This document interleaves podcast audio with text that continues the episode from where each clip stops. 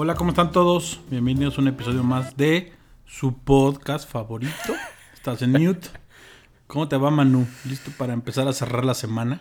Todo bien, por fin te animaste a regresar al, al podcast favorito con el episodio 38 del viernes 30 de abril, que significa que es Día del Niño. Así que es un pretexto por si quieren Ah, pedir sí. algún regalo. A tu esposa le puedes pedir algo a Debbie. Lo voy a hacer. 30 de abril. Ya se me ha olvidado por completo, güey. No sé ni qué día. No, siempre, siempre es un buen pretexto para pedir algún regalo o hacerte chistoso con tus papás, a ver si, si todavía se animan a darte aunque sea unos chocolates, algo. Algo, ¿no? Tú estás obligado a dar regalo. Dos herederas eh, tienes que comprar algo. O sea, sí tendría que, pero la verdad es que tienen dos años, entonces todavía no se dan cuenta. Entonces, Paletas payaso. nada, mientras, Pa, pa, pa, paleta. Pa, pa, pa, payaso. mientras no se den cuenta, o sea, sí me va a hacer el loco con este tipo de fechas. Los reyes, dices. Estos reyes del Exacto. 2021 Hay que- no van a llegar. hay, que, hay que ahorrar. Eh, pero no, no, Día del Niño, o sea, no, la verdad es que, o sea, ni lo ubican, pero eh, no Sí. sé, porque mi esposa sí quería comprarles un regalo, yo me había dicho que le quería comprar unos patines a cada una. Entonces, pues probablemente, probablemente sí acabemos comprándoles algo. Están muy chiquitas, ¿no? Para patines o ya. Mm, o sea, no, no patines, patines, pero ya sabes, los típicos que todos usamos de Fisher Price, que es como una botota que te pones alrededor del Ah, zapato. Sí. Yo, mi mente ya estaba pensando en unos en línea, güey. No, no, no. Los de ruedas que es imposible. O sea, creo que es más difícil Sí. caminar con ellos que sin. ¿Sabes? Son una tablita con ruedas y nada más traen velcro que te la amarras incluso al propio zapato, Sí, exacto. Los típicos de Fisher Price o todos estos que como que metes todo el zapato completo, Sí, unas ruedas completo. go- gordotas, pues nada más es como para que sientan que patinen y ya. Sí, ya sé cuáles. Pues sí, si son niños y están escuchando esto, exijan su regalo. Exacto. Exijan. No dejen que se los hagan el brazo tabla. fuerte. Estamos grabando esto mientras se desarrolla el draft, así que si estamos un poquillo dispersos es porque estamos atentos a la información, porque esto está pasando al momento. Draft de la NFL. O el reclutamiento, como le gusta decir a los cronistas de tu DN. Exacto. El reclutamiento. El reclutamiento del 2021. Entonces la verdad es que está bastante interesante. Y empecemos porque, como se los adelantamos, pues vamos a hacer un breve resumen de la novela de los domingos. Que debo reconocer que la producción cada vez la veo mejor. Sí, obviamente estamos hablando de la serie Luis Miguel. Eh, y sí, la verdad es que o sea, están bien producidos, eh, le echan ahí sus escenas, ahora ya hasta mezclan ahí escenas como de los conciertos, ¿no? O lo hacen ver como vintage. Cuando él va a cantar que se Viña del Mar, no sé qué, hacen ver como si realmente él estuviera ahí con sus videos vintage, etcétera. Eh, y pues que este capítulo está bastante polémico, ¿no? Hay varios puntos ahí que involucra a varios famosillos. Varios chismes. Que la verdad no sé si son chismes o más bien como disclaimers de Luis Miguel diciendo, a ver, voy a aclarar todo lo que durante años nunca quise hacer. ya sabes, como que, como que ya Luis Miguel dijo, voy a aclarar todos los rumores que hubo a mi alrededor sobre ciertas tonterías. Y empezando por sus amores, que si bien no han salido todos, porque no cuadran o tal, vamos a ver porque empiezan a salir y la primera es la chica Garibaldi. Exacto. La chica Garibaldi, o como lo dicen en la serie, la chica I love banana. Eh, ok, everybody loves banana. Everybody loves banana. Eh, y que es Patty Manterola. Y que además en la serie le ponen Paola Montero.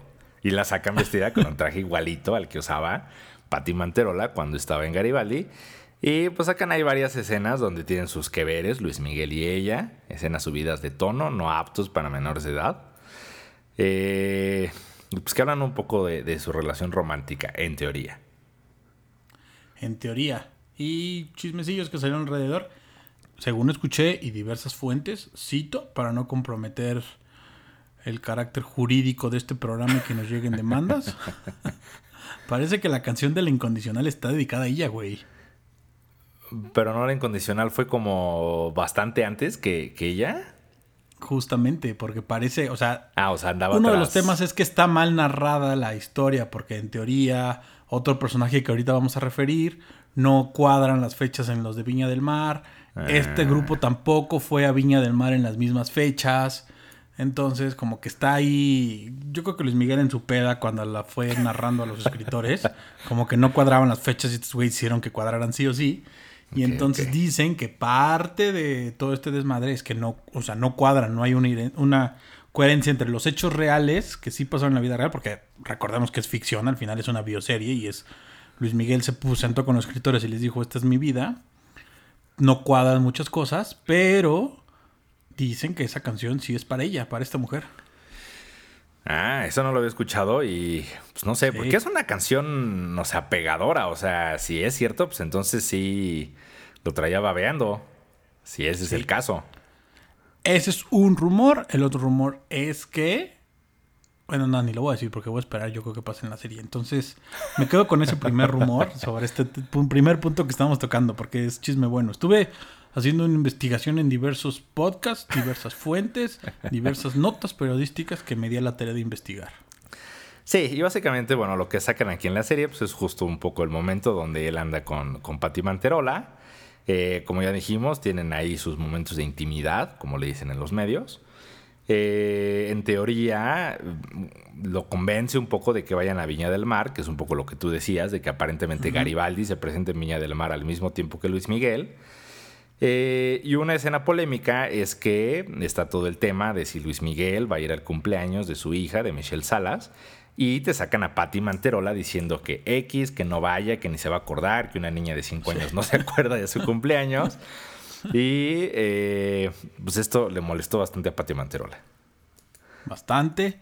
Le hicieron ver como la mala, entonces no le gustó y así poco a poco. Eh, otra que salió ahí relevante, ¿te diste cuenta? Alejandra Guzmán, en esa escena donde Sí. la otra se da cuenta y demás. Parece que también va a salir más. Esta- Sí, yo la, yo la estaba viendo justamente la escena donde un poco, o sea, te sacan como que una persona le está ahí metiendo cizaña a, Stephanie Salas de Luis Miguel, de que no fue al cumpleaños. Y yo también la vi y justo le dije a mi esposa mientras la estábamos viendo, le dije, ella estoy casi seguro que es Alejandra Guzmán, porque habla medio raro, le ponen la voz, ya sabes, la voz ronquita. Ajá, Este. Exacto. como de Alejandra. Exacto, entonces, eh, pues sí, o sea, empiezan a salir pues, más famosos. Y bueno, al final Patti Manterola salió bastante molesta y subió un post a Instagram, que son además como siete u ocho fotos eh, de puro texto escrito, donde da todas sus razones. Eh, niega haber estado con Luis Miguel en un estudio de grabación. Dice que nunca fueron a Viña del Mar juntos y dice que mucho menos ella fue la que le sugirió que no fuera el cumpleaños de su hija. Y está un poco curioso cómo está redactado, porque sí, un poco al principio menciona la serie Luis Miguel, dice que va a sus comentarios, pero en ningún momento habla de su nombre. Dice: Yo nunca estuve con él, yo nunca fui con él a Viña del Mar, yo nunca le dije a él que no viera a su hija. No sé por qué no pone Luis Miguel y ya, si ya sabemos que está hablando de él. Eh, y pues al final un poco ella dice eso, dice, esto es- o sea, recordemos que es ficción, dice, y todo va a estar alterado para que el héroe de la serie sea Luis Miguel, y yo creo que especialmente en el caso de la hija, yo creo que sí es donde la verdad sí le doy la razón a ella, porque todo el mundo sabe que Luis Miguel la verdad es que sí fue muy cabrón en el tema de Michelle Salas, que le valió madres, que no la quiso ver, y creo que de alguna forma él se autojustifica alrededor de pues que tenía que ir a cantar a Viña del Mar y que esta mujer le dice que no. Siento que un poco se escuda para no quedar tan mal, porque ya sabemos que él sí, la neta, fue un cabrón en ese tema. Y creo que de fondo, y esto ya es como mío, eh, creo que de fondo Luis Miguel como que no... No sé, tampoco me los temas psicológicos porque no lo soy. Soy más que un pinche chismoso morboso de la vida de Luis Miguel. Pero creo que en parte pues son los traumas que él trae de papá, güey. O sea, de sus papás y demás. Creo que tal cual es el reflejo de que pues no tuvo... Al final nos pintan un Luisito Rey muy raro, pero pues al fin, o sea, yo como lo veo y en conclusión, Luisito Rey era un güey que explotaba a su hijo a más no poder, ¿no?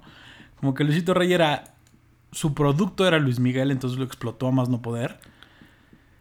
Independientemente y con entrevistas que han dicho otros que si era buena persona o no, era su producto, güey. Entonces como que ese trauma de papá se ve perfectamente reflejado con los hijos ahí, güey. Sí, que Estos y los otros que tiene. Sí, exacto, que es un poco el tema de, pues al final se acaba convirtiendo en lo que él en teoría odiaba. Digo, no explota a sus hijos, pero sí fue alguien que pues, la neta es que no ha sido parte de la vida de sus hijos. Eh, y que como dices, o sea, sí mucho reflejan el tema de los traumas que él traía con, con Luisito Rey, por el hecho de que su hijo más chico, eh, Sergio, en teoría parecía que la abuela y los tíos, etcétera, también lo querían explotar y que de alguna forma Luis Miguel lo rescata, pero igualmente lo acaba abandonando. No le hace caso, lo tiene abandonado en su casa solo. Entonces es como un poco esa parte, como dices, sin ser psicólogos, pero sí se ve que Luis Miguel, pues la verdad es que sí, bien o mal, está tocadito de la cabeza en ciertos temas. Sí. Tocadillo. Y otro punto importante que se dio es el supuesto pleito entre él y el señor Chris Valdés, o también conocido como Cristian Castro. Sí, que ahí no, ahí no le echaron ni ganas. O sea, le ponen Chris y le ponen Valdés, que además todo el mundo sabe que se la pidió de su papá, de Loco Valdés. Entonces, la verdad es que no le echaron nada de ganas en ponerle Chris Valdés. Y pues sí, aparentemente sacan que hay una rivalidad cuando Cristian Castro se vuelve famoso por la canción No Podrás. Y en teoría Luis Miguel le tiene envidia. Creo que incluso ese pleito sí es tan real que por eso ni siquiera lo, lo trataron de disimular un poco. Dijeron, güey, chingadazo directo contra él, ¿sabes?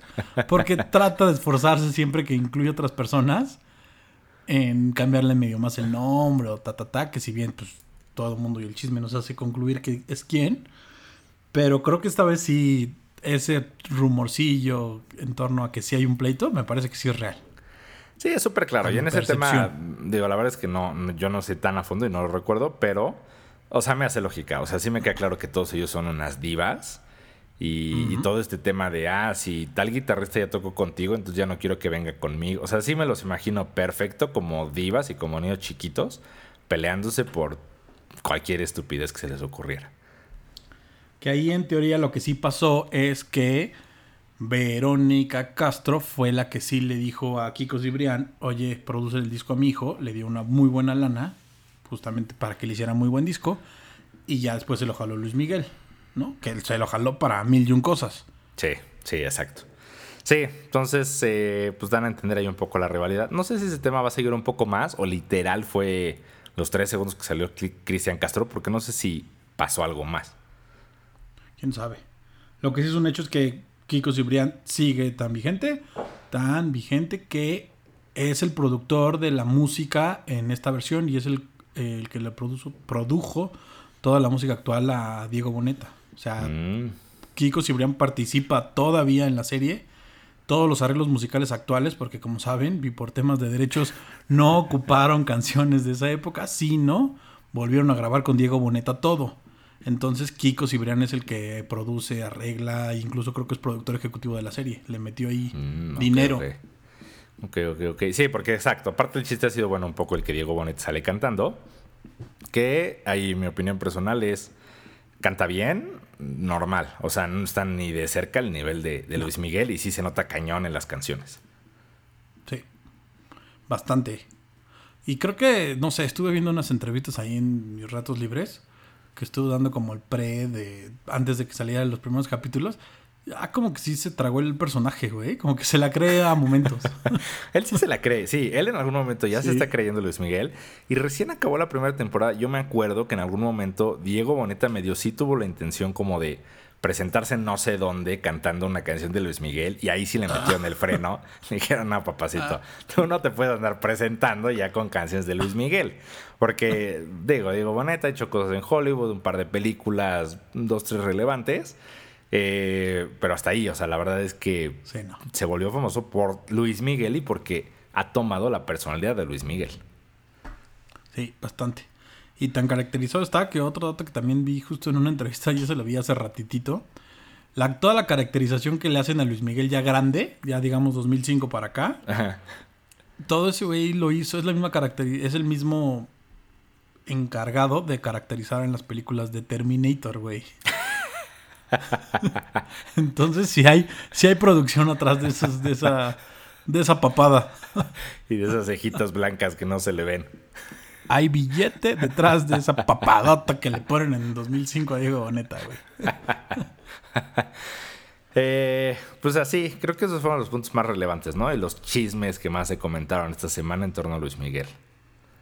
Esperemos que no salgan tantos porque nos quiten mucho el tiempo del resto de las notas relevantes que les tenemos. Exacto. Acaparan los medios en general. O sea, no encuentras otra nota más que Luis Miguel. Y tal cual, el domingo era Luis Miguel o Luis Miguel, porque ni los Óscares, pero bueno. Sí, sí, tal cual. Otro tema que traemos y punto y aparte, punto y aparte de lo demás es el Canelo. En días pasados el Canelo dio una entrevista a un reportero que se transmitió en los Estados Unidos, si no mal recuerdo. Sí. Graham Bessinger. Y dijo varias cosas. O sea, sí habló fuerte en contra del gobierno actual. Y varios detallitos que sí dan de qué hablar. Porque además es un personaje relevante el Canelo hoy en día. Sí, bien o mal es relevante, justo lo amen, lo odien, ya lo hemos platicado, al final es alguien relevante. Y efectivamente se sienta con este periodista eh, y da una pues, entrevista donde entra en varios detalles de su vida, como dices, del gobierno y llama la atención porque, bueno, de inicio justo el Canelo por su personalidad no es alguien tan público, no le gusta dar entrevistas, es bastante reservado, es bastante altruista, que eso la verdad es que lo veo bastante y me gusta de él, o sea, en cuanto se sabe de algún caso de una niña que necesita dinero para un tratamiento del cáncer, él va y da el dinero inmediatamente. O sea, siempre que han surgido casos en los que él de alguna forma se entera, da dinero, entonces es bastante altruista y... Y en general no, no, le gusta hablar tanto de su vida, pero en esta parte habla y empieza a hablar un poco de sus negocios más allá del box. Y, tal cual lo dice, gracias a sus inversiones y a lo que le ha dejado el box, trimestralmente gana entre 4 y 5 millones de dólares de puras ganancias, intereses o lo que sea. Pues él habla de bienes raíces, no entra en detalle, pero dice que ha invertido su dinero en bienes raíces. Y como tú dices, él dice, cada tres meses yo recibo entre 4 y 5 millones de dólares. Eh, y él menciona, o sea, que está tratando de ser alguien organizado porque quiere, dice que en algún momento no tener que boxear por necesidad, sino por gusto, que yo creo que ahorita posiblemente ya está parado ahí. Y él dice eso, dice, yo ya podría retirarme del box y con mis negocios yo ya podría sobrevivir. Pues tiene bastante dinero. La verdad es que sí. ¿Y qué piensa hacer con su, con su dinero? Darnos gasolina. y está planeando el próximo año abrir entre 90 y 100 gasolinerías en México. Canelo Energy. Nada de Shell, nada de móvil, nada de Pemex. Olvídate, Andrés Manuel, de nuestro dinero. Se lo vamos a dar al Canelo. Exacto. Su flamante marca va a ser Canelo Energy, como dice, 100 gasolineras en diferentes plazas de México. Eh, y sí, a mí la primera duda que me entró, dije, ya veo en breve eh, que esto forme parte de la mañanera y que haya alguna pregunta relacionada con qué opina que particulares anden vendiendo gasolina, porque sabemos que eso no le gusta al presidente. Sí, no le gusta y es parte de su reforma. Y más que este antes había tirado durante la misma entrevista al gobierno y había hablado del secuestro de su hermano. Sí. Que en 2018 tuvo el secuestro de su hermano, que el Canelo, en vez de estar preparándose para sus peleas, tuvo que estar negociando con, directamente con secuestradores, que al final pagó. Tira, le tira bastante la inseguridad. Sí reconoce que viene de gobiernos anteriores, pero reconoce que con este gobierno la inseguridad está peor. Entonces, sí, le da chingadacito no de los que suele dar, pero sí un buen chingadazo al gobierno. Sí, exacto. Entonces, no sé, creo que va a estar tricky el tema de Canelo Energy y más, como dices, vienen las reformas, donde en teoría todo esto ya se quiere eliminar. Eh, y bueno, eh, justamente como hemos dicho, ¿dónde deriva tanto dinero? Pues es que hace un par de años firmó un contrato por cinco años que le pagará 365 millones de dólares que en su momento fue el contrato más grande de cualquier deportista y ahorita está el cuarto, únicamente detrás de Messi, Mahomes y Mike Trout, que de todos ya hemos hablado. tiene 30 años, 30 años y genera 5 millones por estar sentado, güey. Es una locura. Sí, y la neta es que las gasolineras son un gran negocio. O sea, son un gran, gran negocio. Así que estimado Canelo, Saúl Álvarez, si nos está escuchando, este podcast necesita patrocinadores. Es momento de cambiar estos micrófonos, es momento de tener cámaras y llevar esto a otro nivel. Así que estamos dispuestos a ponerle, estás en mute by Canelo Álvarez. By Canelo Álvarez, incluso así lo diremos. y al final de cada capítulo recordarle a la gente que cargue gasolina en Canelo Energy. Sí. Recuerden que este capítulo es traído a ustedes gracias a Canelo Energy, la mejor gasolina. Güey, ya tengo todo el esquema para esto, Canelo. Lo vamos a robar en nuestra siguiente producción, en nuestra siguiente post. Y cuando salga este, lo vamos a robar. Exacto. Eh, y bueno, pues, pues habrá que ver. Digo, parte justo de lo que él dice es que él, más allá de ser boxeador, quiere ser un empresario. Y tal cual lo dice, dice, yo vengo de muy abajo, dice, yo no tuve la oportunidad de estudiar, dice, y sí es importante para mí este, aprender, dice, estoy dispuesto a aprender, sabemos que es muy disciplinado, eh, y tal cual, o sea, dice, yo no quiero ser un pendejo, dice, yo quiero aprender y quiero que, me, que ser considerado un empresario. Y pues bien o mal parece que ahí va, porque a diferencia de muchos boxeadores, sí es alguien que pues aparentemente tiene un poco más en orden su vida. Creo que así está cabrón. Y bien o mal nos podrá caer mal, le pondrán le podrán poner bultos o como le quieran decir a todos sus peleadores. Es un güey con disciplina. Creo que es de los boxeadores más disciplinados que hay. O sea, y se ve la disciplina en muchos aspectos de su vida. Y es algo que sí hay que admirarle. Y como mexicano hay que respetar la vida de este cabrón. Juega golf, se clavó al golf, tiene sus sí. y ahora le pega cañón al golf. No es una cosa que se aprenda de la noche a la mañana. Y el güey en dos años le pega cabrón y está jugando con estrellas y demás. Entonces, sí, el dinero lo llevó a eso, pero juega cabrón. Entonces, su disciplina deportiva creo que la está reflejando en su vida, en su disciplina económica, en su vida personal. Se ve que es un güey que no tiene un, solo vicio, que no se dedica ni a las apuestas, ni al alcohol, ni chismes de que ya le pegó a su mujer o cosas así. Por el contrario, se ve que siempre está feliz con su familia. Entonces, la verdad es que todos mis respetos y admiración a Saúl Álvarez. No me queda más que decir que esperemos su pelea del próximo sábado. Exacto. Este no, al otro.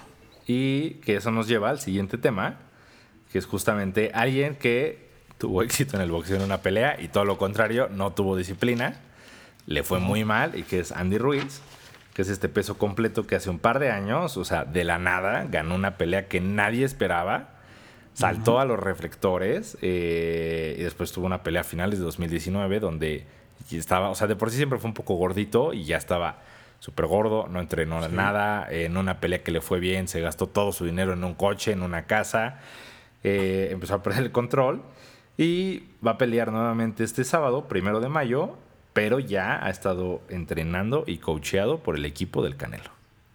Por Eddie, Eddie Reynoso que tal cual, este Andy Ruiz puso en Instagram, no, sé si, no si fue en Instagram o fue en Twitter, le escribió directo al Canelo y le dijo, quiero ser como tú, quiero entrenar contigo. Canelo le contestó, déjame verlo con mi equipo. Eddie Reynoso le dijo, si te vas a comprometer y vas a estar al 100 aquí, va y madre, ¿cómo lo levantó?